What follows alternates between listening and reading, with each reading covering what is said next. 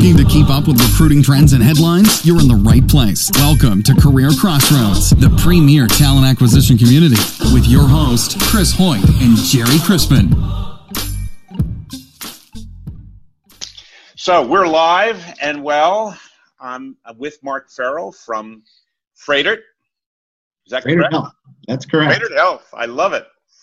And um, Froedtert is one of uh, Career Crossroads' newest members, and uh, just wanted to have a, a quick chat with Mark. So healthcare is growing like crazy everywhere, and I'm seeing more and more of the top TA leaders uh, moving into healthcare. So, give me a sense of of how you came to choose uh, Froedtert as uh, as a place that you really wanted to make a difference.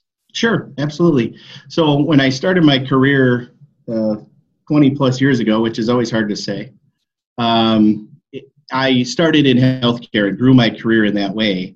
And I took a kind of a turn to get in focused around talent acquisition because I was a general HR practitioner at the time, uh, but really wanted to be focused in the TA space.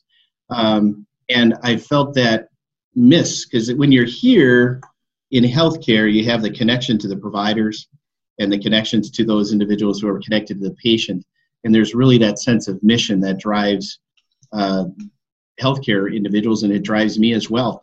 Uh, so I had an opportunity when Froedtert had an opening around what we're doing here, which is a little bit different, I think, in the way that we're set up um, to join this organization. And Froedtert is a number one academic medical center in the southeastern Wisconsin area. It's a top workplace of choice uh, for people in our industry, and it, it, was just an opportunity, a great match. So that's why I chose Froedtert.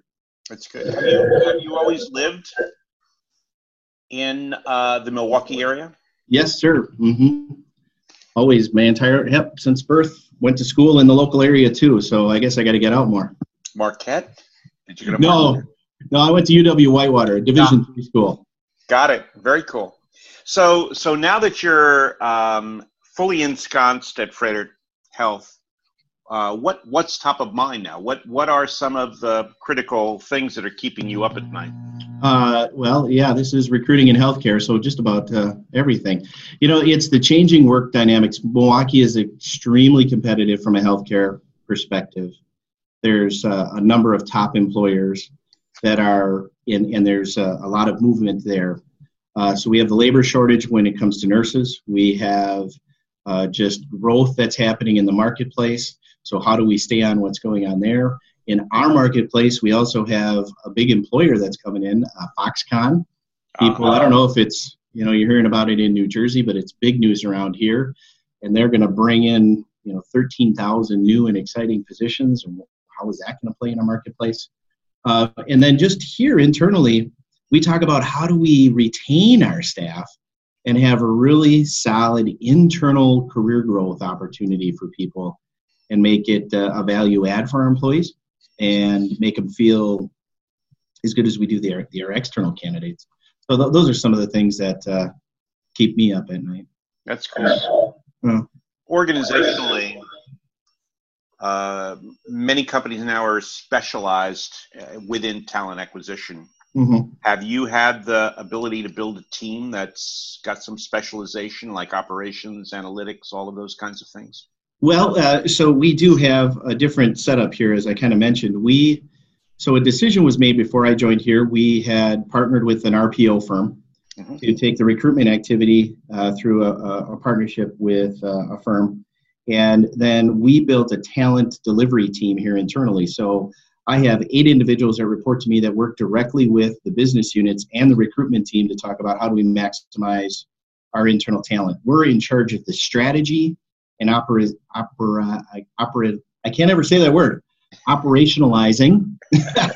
There we right? So we're talking with our leaders around what are your plans for now and in the future? How are we maximizing our recruitment strategies? And then the recruitment team is executing on those recruitment. Got it. Uh, but then we're also building uh, an HR analytics team with a practice there that is a part of human resources that doesn't report to me, but it's we're tied at the hip. Got it. Uh, and uh, that team is in its first six months. Okay. Last mm-hmm. question, Mark. What um, outside of work? Mm-hmm. Are there other things that uh, catch your attention that you're engaged in? I know, you know, as as we grew up, we got family and all of those other kinds of things. Are there mm-hmm. other volunteer uh, activities that you get involved in, or other mm-hmm. kinds of things that turn you on?